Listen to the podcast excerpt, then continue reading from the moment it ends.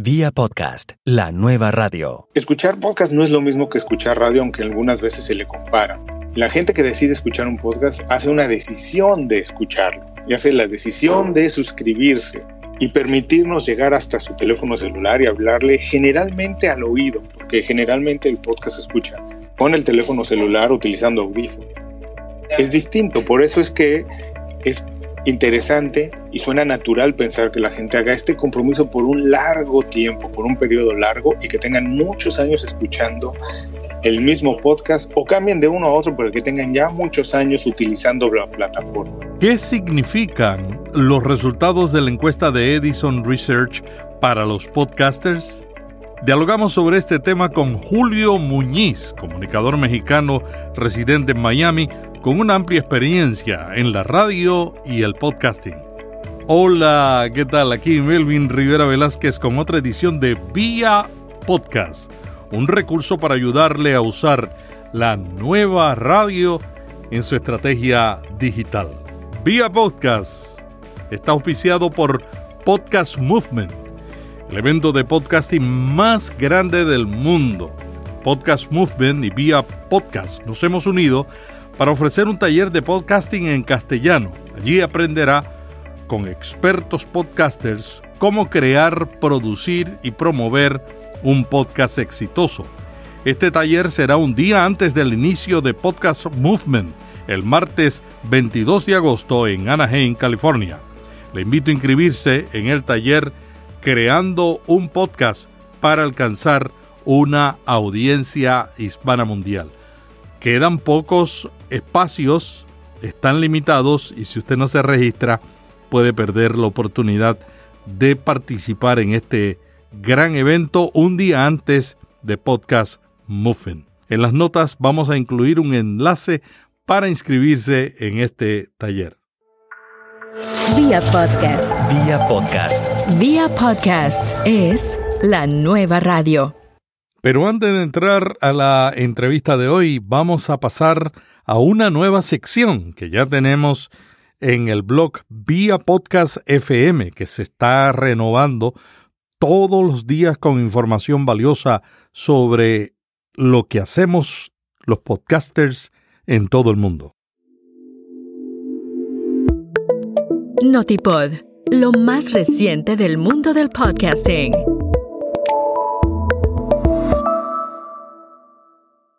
Hay una nueva grabadora que es mezcladora, interfaz de audio, prometiendo responder a las necesidades de los podcasters. También en el podcast de hoy vamos a dialogar sobre Univision, que lanza 17 podcasts el podcast de eBay entra a su segunda temporada. Podcaster español asegura que hay un vacío en los temas de podcast en España. Vía podcast, la nueva radio. Esta semana se anunció una nueva grabadora que promete ser revolucionaria. No es barata, pero son tres equipos en uno. Es muy liviano y de alta calidad. Sound Devices, la famosa compañía que produce las grabadoras que se utilizan en películas famosas de Hollywood como La La La, anunció una nueva línea dirigida a podcasters, youtubers y músicos. La línea se llama Mixpre y ofrece una excitante combinación de mezclador, grabadora e interfase de audio USB. Es pequeña y liviana, y se controla a través de un panel táctil o a través de Bluetooth con una aplicación móvil que puede tener en su tableta o teléfono inteligente. Solamente funciona en iOS esta aplicación.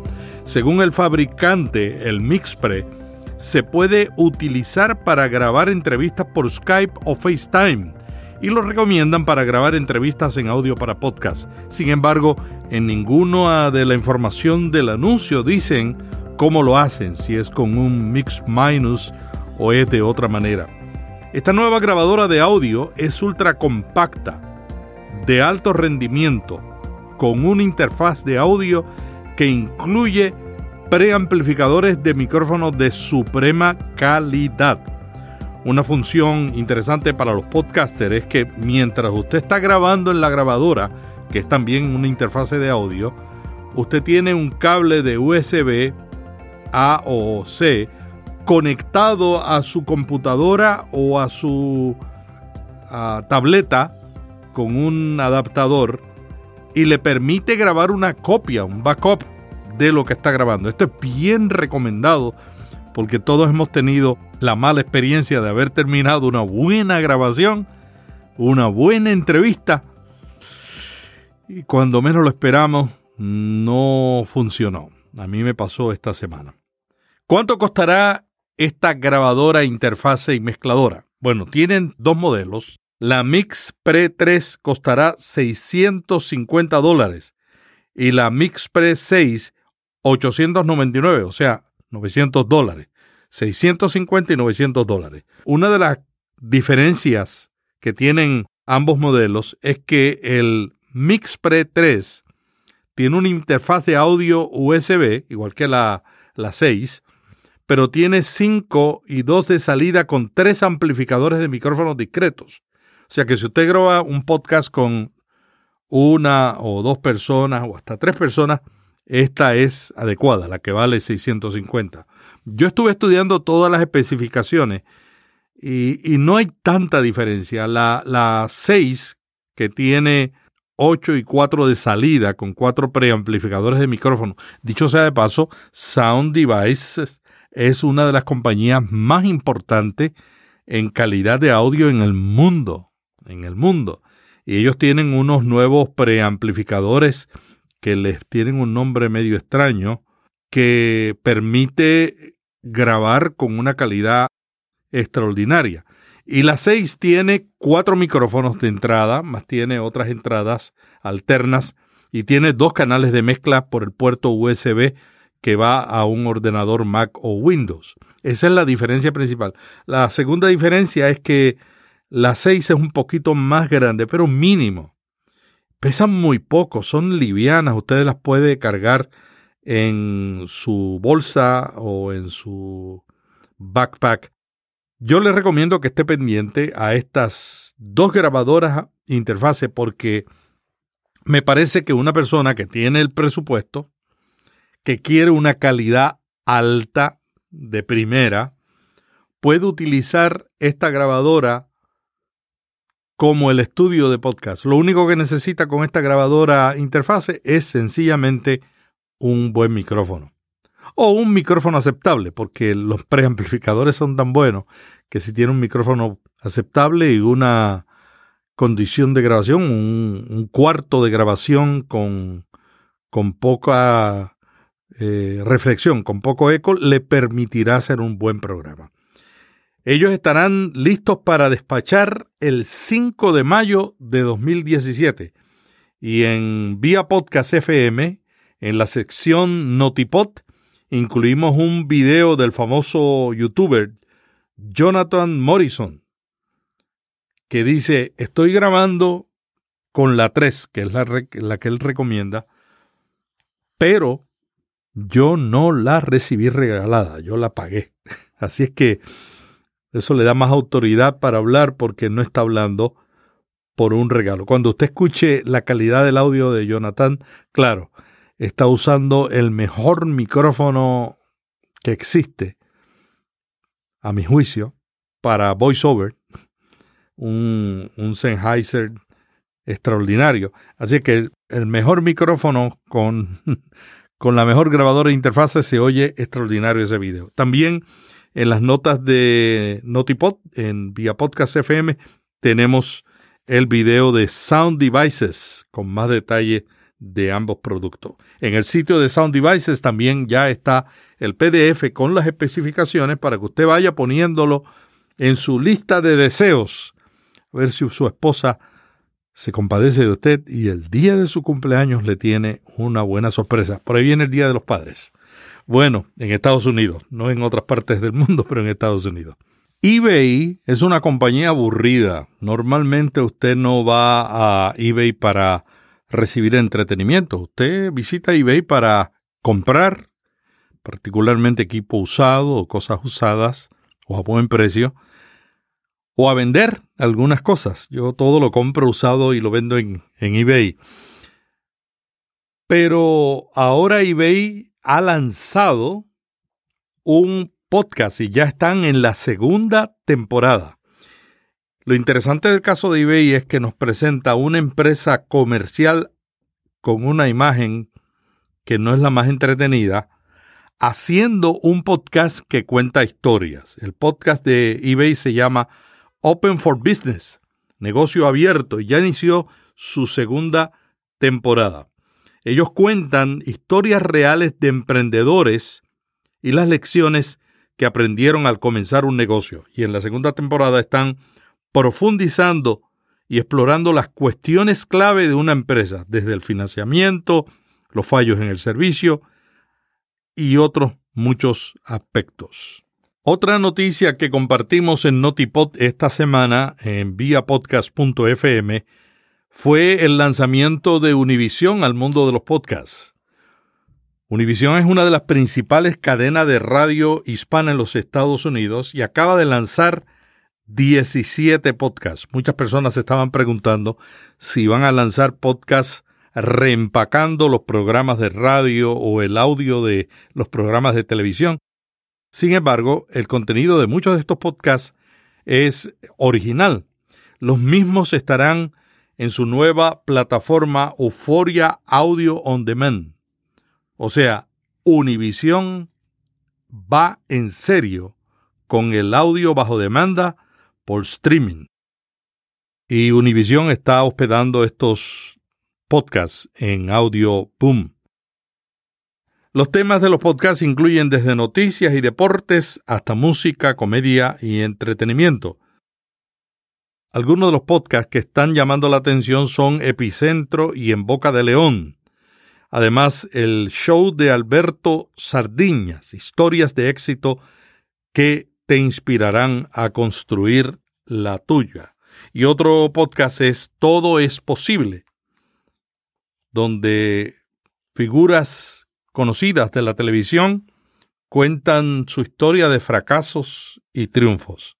Muy interesante ese podcast de Todo es posible. Felicitamos a Univision. Esperamos que estén promoviendo los podcasts que ayuden a la gente a entender que es un podcast, a educarlos, para que ustedes puedan en Univision tener más oyentes de podcast y todos los podcasters en el mundo también disfrutar de que un medio importante en América Latina y Estados Unidos entra al mundo de los podcasts. Y finalmente compartimos esta semana en Notipod en el blog de viapodcast.fm la noticia de un podcaster muy querido en España que hizo un análisis de los podcasts que existen en podcast.com, un directorio muy completo que contiene podcasts no solamente de España, sino de toda América Latina. El podcaster español Eduardo Collado opina que no tenemos suficientes ofertas el especialista en redes de datos y productor de un podcast sobre redes, hosting y desarrollo, después de haber analizado los temas de los podcasts en el directorio podcast, concluyó que hay muchos vacíos. Este directorio incluye unas 50 categorías con más de 630 podcasts. Según su análisis, uno de cada cuatro podcasts 25.87% en ese directorio son de tecnología, cultura friki, informática y videojuegos. Collado opina que el podcasting todavía es un vergel que hay que explotar. Según Eduardo, el 25% de los podcasts en español en ese directorio son sobre cinco temas. Hay 67 podcasts de tecnología, 53 de cine y televisión, 44 de cultura friki, 35 de informática y 30 de negocios y empresas. El podcasting es audio bajo demanda sobre temas de nichos. Contenidos que no se encuentran en la radio tradicional, usted los encuentra en el podcasting.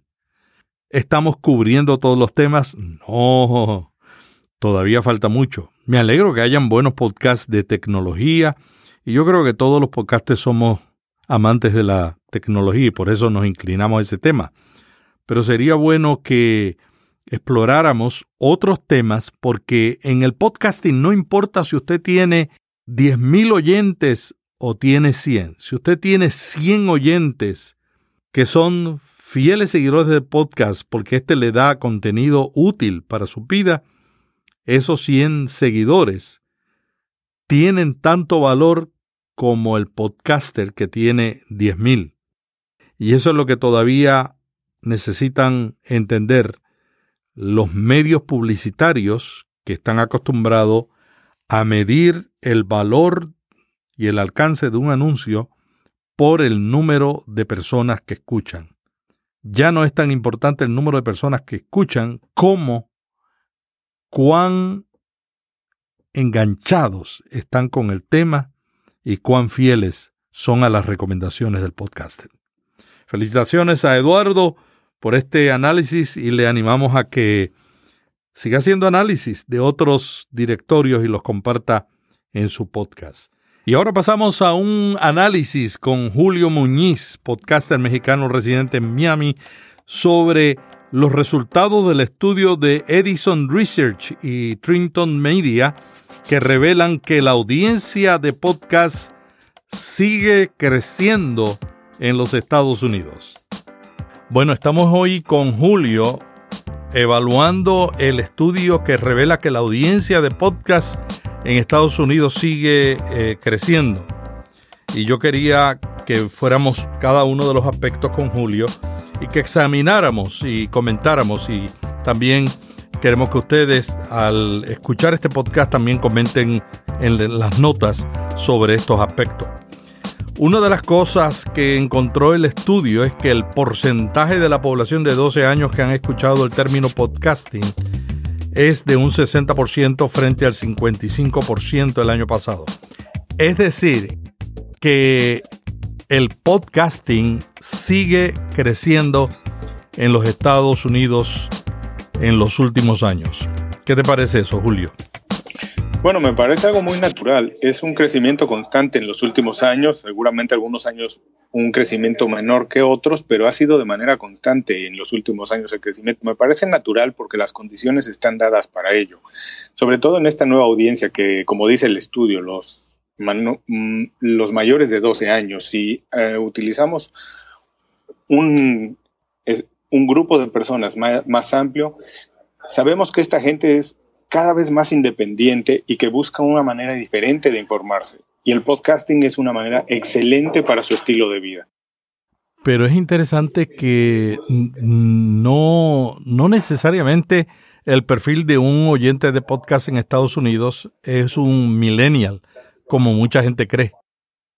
El estudio reveló que están entre 18 a 54 años. Para nada es únicamente un millennial, efectivamente. De, es una, de hecho, es un grupo mucho más amplio que los millennials. ¿Y, y, eh, cuáles son las implicaciones para nosotros en contenido en Estados Unidos? Bueno, yo creo que eh, lo que dice, lo que a mí me dice y lo que alcanzo a leer es el que la industria del podcasting está llegando a una maduración apenas. Mm. Que los últimos años ha sido el crecimiento constante, pero porque apenas estamos llegando a la maduración y que las oportunidades siguen creciendo. Para nosotros que hacemos podcasting, yo creo que las oportunidades apenas se están abriendo. Todavía hay mucho camino por explorar y mucho trabajo por hacer. Hay mucha gente que ya está familiarizada con el término, pero mucha gente que todavía no los escucha de manera constante. Y creo que todavía tenemos que hacer un trabajo de educación en ello y que las oportunidades ahí siguen creciendo en hacer educación y crear contenido específicamente para este tipo de audiencia. A mí me llamó mucho la atención ese, ese, ese asunto de la edad, porque siempre se ha pensado que los que oyen son jóvenes.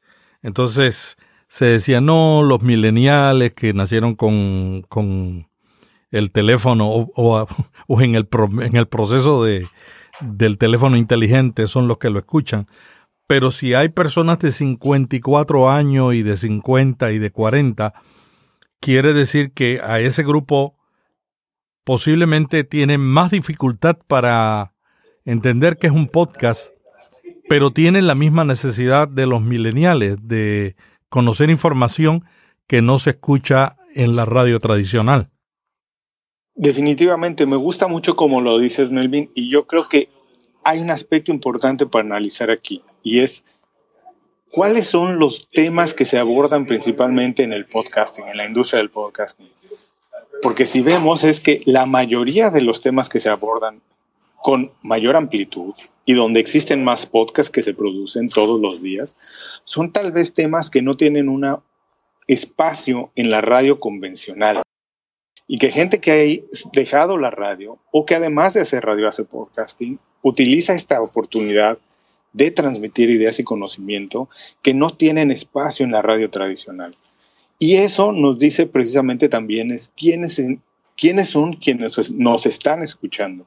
Y es quien busca un contenido distinto al que se escucha en la radio tradicional. ¿No será que esa apertura de, de, audiencia que tenemos en Estados Unidos, que posiblemente también esté en otros países, nos indique que hay más nichos y más vacíos. Es difícil decir cuándo es demasiado, cuando ya hemos cumplido la cuota. Para mí es casi como decir, ¿cuándo es que ya tenemos suficientes canciones de amor? ¿O cuándo es que tenemos suficientes programas de televisión de zombies? Eh, yo creo que la oportunidad es que existe ahí siempre la oportunidad de agregar algo más y todo el mundo tiene una voz distinta y habrá quien tenga más talento o capacidad para transmitirlo de mejor manera y conectar más con la audiencia. No creo que exista un límite de podcast que se tengan que hacer de X, Y o Z tema. Yo creo que la oportunidad es para todos. Existe la plataforma para que todos hagan uso de ella y quien tenga mejor talento va a comunicar mejor con la gente. Un aspecto clave de los podcasts es la fidelidad. El estudio demostró que una cuarta parte de los que entrevistaron han estado escuchando podcasts durante cinco años o más y que 21% han estado escuchando durante tres a cinco años. Esto indica que los podcasts están logrando fidelidad como para que la gente se mantenga escuchándolo, ¿no? Sí, definitivamente. Es, es curioso que también el estudio de, dice que la gente que escucha podcast es gente que también es afín a tener marcas favoritas y seguirlas durante mucho tiempo. Escuchar podcast no es lo mismo que escuchar radio, aunque algunas veces se le compara. La gente que decide escuchar un podcast hace una decisión de escucharlo y hace la decisión de suscribirse y permitirnos llegar hasta su teléfono celular y hablarle generalmente al oído, porque generalmente el podcast se escucha con el teléfono celular utilizando audífonos. Es distinto, por eso es que es interesante y suena natural pensar que la gente haga este compromiso por un largo tiempo, por un periodo largo y que tengan muchos años escuchando el mismo podcast o cambien de uno a otro, pero que tengan ya muchos años utilizando la plataforma. Tom Western, vicepresidente de Edison Research, dijo cuando hizo la presentación de estas estadísticas que hay una diferencia entre servir mucho contenido con ideas interesantes y proveer lo que la audiencia necesita. Dice él, el contenido no es rey, la audiencia es el rey. Y hay enormes audiencias marginadas por los medios de comunicación hablada.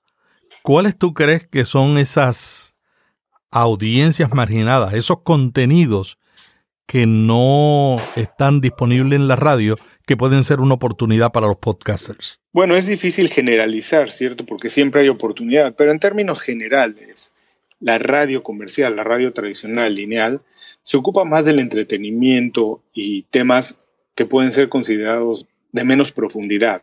Por eso es que tan popular en el podcasting los temas, como bien decías, de tecnología. Hay muchísimos en español, por ejemplo, para, o en inglés también, para aprender otro, un segundo idioma. Ese es el tema que yo veo más en las listas de iTunes en cada país de América Latina. Casi siempre aparecen los programas de aprender inglés como los top. Todos aquellos temas que tengan que ver con entregar valor, conocimiento, herramientas a la gente, creo que tienen una oportunidad muy grande en Estados Unidos en español para la audiencia de habla hispana que radica en Estados Unidos y para la audiencia hispanoparlante en el resto del mundo. Todos aquellos que tienen que ver con la educación o la oportunidad de entregarle a la gente contenido de valor, que generalmente es más vedado o más escondido en la radio y en los medios convencionales. ¿Qué otra cosa te llamó la atención de este estudio, Julio? Bueno, también me llamó la atención un poco el, el tipo de personas que escuchan podcast y el ingreso que tienen. No sé si pudiste eh, mm, verlo, que generalmente es una audiencia con un poco de un nivel educativo un poco más alto. Y a mí me llamó la atención esto, y creo que vale la pena considerarlo para nosotros los que hacemos podcasting en español, que las audiencias no son lo mismo dependiendo de cada país.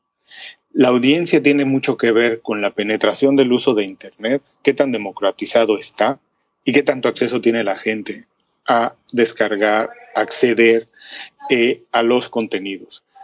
Así que si, si bien es que en Estados Unidos la gente que escucha podcast, porque es gente que generalmente es, tiene una agenda ocupada, está dispuesta a ellos mismos ser sus programadores y decidir qué programas escuchan y en qué momento, porque ellos deciden cómo manejan su tiempo. En Latinoamérica o en los países de habla hispana no necesariamente es la, la gente que tiene el nivel alto de ingreso. Es gente, sí, inquieta, ocupada y que busca de manera activa informarse y busca otros temas que no se los está ofreciendo eh, los medios tradicionales. Es una oportunidad muy grande, como tú lo decías, eh, Melvin. Hay una oportunidad muy grande porque es una audiencia que cada día crece y crece más. Así que yo creo que es bienvenido todo el mundo que quiera hacer podcast ahora. Claro, por otro lado, una audiencia educada, educada eh, es más exigente. Han estado expuestos a más contenidos de valor y exigen que el contenido tenga un valor agregado si no, no terminan de escuchar el, el podcast, ¿no? ¿No te parece? Sí, definitivamente es un reto mayor para los productores de podcast, pero bienvenidos los retos. Y yo creo que esa también es una manera de ir filtrando eh, a los productores y programas que tienen un plan a largo, mediano plazo y que van a convertirse en exitosos. Otro hallazgo fue que la gente acostumbra a hacer clic en un podcast para escucharlo inmediatamente, online o descargarlo vía progresivamente, que es el paradigma dominante para escuchar podcast, aunque 27% se suscriben a un podcast. O sea, hay más gente que lo escucha haciendo un clic que gente que se suscribe. ¿Qué implicación tiene eso para nosotros los podcasters? Bueno, tiene que ver con también con mucho con cómo comunicamos con nuestra audiencia, cómo nos comunicamos, cómo hacemos disponible nuestro contenido, cómo informamos que ya está disponible y cómo lo hacemos muy accesible a todo el mundo. Porque sí, podemos considerar que la gente los va a escuchar más tarde que va a hacer la descarga, pero no. También, como bien dices, la mayoría de la gente los escucha en el momento, en el instante que se conecta a nuestra página o a la plataforma que utilicen, a la aplicación que utilicen en su, su, plataforma favorita para escuchar podcast. Así que es importante cómo comunicamos a la gente, cada día más importante, y cómo hacemos disponible nuestro contenido para ellos. Tenemos que saber, y afortunadamente existe la data suficiente para saber en qué momento y en qué situaciones la gente está haciendo uso de nuestro contenido para poder llegar de mejor manera a ellos. Exploremos ahora, Julio, la posición de la gente de radio. Tú y yo, ambos hemos trabajado en la radio por muchos años. Vamos a ponernos en el pie, en los, los zapatos de un productor de radio, de un director de programación que escucha lo que encontró el estudio. El estudio encontró que los podcasts se escuchan mayormente en el hogar, pero el segundo lugar donde más se están escuchando los podcasts es en el automóvil. Y este año una gran cantidad de automóviles están llegando con acceso a la Internet y con acceso a las aplicaciones de podcast. Si tú fueras un director de radio, de programación de radio, ¿cómo tú manejarías esta información? El podcast es una amenaza porque la radio se escucha mayormente en el tiempo que vamos viajando de la casa al trabajo, en el carro o a otros lugares. ¿Qué amenaza y cómo tú reaccionarías si fueras un productor de radio ante esta información de Edison Research? Bueno, desde mi punto de vista, lejos de ser una amenaza, es una oportunidad. Y yo creo que hay quienes lo sabrán aprovechar y hay quienes sabrán cómo hacer el approach y cómo acercarse a esta oportunidad y quienes no. Pero yo no lo vería como una amenaza. Yo creo que es muy, son medios muy distintos. Yo no creo que el podcasting en algún momento va a sustituir por completo a la radio, pero puede completarlo. A mí me ha pasado, no sé si a ti te ha pasado, que mm. estoy escuchando el radio en algún momento, eh, dirigiéndome hacia algún punto, llego al lugar donde iba y el programa está a la mitad y tengo que bajarme del auto y ya no voy a poder escuchar el final del programa. Y si ese programa es en vivo, no habrá otra oportunidad para escucharlo. Si ese programa existiera, además de en vivo, en podcasting, yo tendría la oportunidad de regresar a él. Así que yo creo que entre ese, como ese caso, debe haber muchos, que existe la oportunidad de ofrecer, no es el contenido que tienen las cadenas de radio, de otra manera. Eh, recientemente también, por ejemplo, Univision acaba de anunciar que lanzó una suite nueva con creo que 12 o 17 podcasts nuevos. 17. 17 podcasts nuevos para hacer, para completar su oferta de contenido, porque la gente, aunque no toda, empieza alguna a decidir cómo escuchar los programas que escucha, en qué momento. Y por eso es que los medios tienen que adaptarse. Yo no lo veo como una amenaza si es bien visto y yo creo que es más una oportunidad de ofrecer su contenido en otra plataforma y de manera distinta. Lo que también es importante aquí destacar es que si vemos, y lo comentabas también tú bien, es los temas que se usan, que, que tienen más éxito en la plataforma de podcasting, no son necesariamente los temas que tienen más éxito en la radio lineal. Así que no es necesariamente que el contenido que funciona en radio va automáticamente a funcionar en podcast. Interesante que el estudio de Share of Air eh, dice que entre la gente de, de 13 a 34 años de edad, entre los mileniales, la audiencia de podcast está empatada con la audiencia de emisoras AM y FM. O sea, que en ese grupo en particular, el crecimiento del podcast es una alternativa muy, muy fuerte para la gente de 18 a 34 años de edad. Sin embargo, en otras edades aparentemente no lo es así, o sea que hay más fidelidad. ¿Qué, ¿Qué, deben hacer las emisoras ante una realidad como esta? Porque la programación de las emisoras de radio casi siempre está orientada a una audiencia joven, pero la audiencia se está envejeciendo. Bueno, yo creo que lo que tienen que hacer es poner mucha atención a la información que está ahí, conocer mucho mejor a su audiencia y saber quiénes están dispuestos a escuchar su contenido en otra plataforma y quiénes ya lo están haciendo y empezar a ofrecer sus contenidos de esa manera. Julio, ¿algo más que quieras añadir sobre este estudio de Edison Research y de Trinton Media sobre los oyentes de podcast en Estados Unidos? Bueno, nada, solamente agradecerte la oportunidad y decir que lo que sí es cierto es que el estudio destaca muy bien que podcasting sigue creciendo, que sigue creciendo y fortaleciéndose como una plataforma valiosa, importante para comunicar con la audiencia, que poco a poco encuentra mejor la manera de monetizar sus contenidos y de hacer de esto un negocio viable. Muchas gracias, Julio. ¿Dónde te pueden conseguir?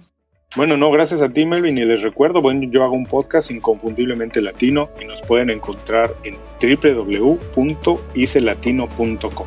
¿Y de qué trata el podcast para los que no te conocen? Bueno, nosotros lo que hacemos es destacar y celebrar las historias de latinos de éxito.